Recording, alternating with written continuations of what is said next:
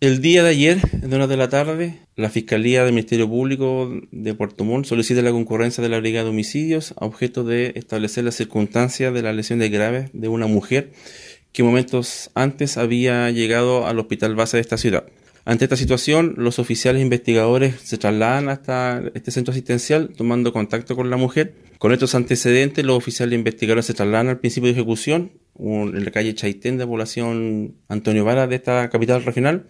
logrando de esta manera levantar importante evidencia, eh, tanto testimonial como gráfica, de, los hechos denunciados,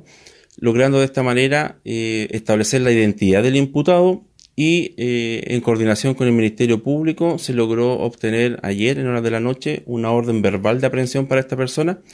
la cual afortunadamente y gracias al trabajo de los oficiales investigadores se logró en la mañana de hoy, a primera hora, la detención de este sujeto.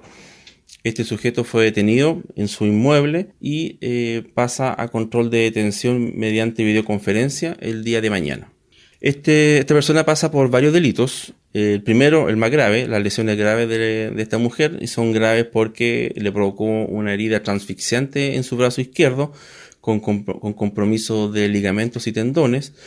Y además pasa por desacato, por cuanto tenía dos medidas cautelares, una, el no acercarse a la víctima, y dos, el de arresto domiciliario total, razón por la cual estos dos desacatos se le suman al delito de lesiones graves estas personas habían sido parejas, pero esta relación estaba eh, separada. Se logró establecer a priori que este sujeto, y por ello que son materia de, investigación, encontrando a la víctima en la vía pública, en, en calle Chaitén de la población Antonio Varas, procede a lesionarla gravemente con un arma cortopunzante.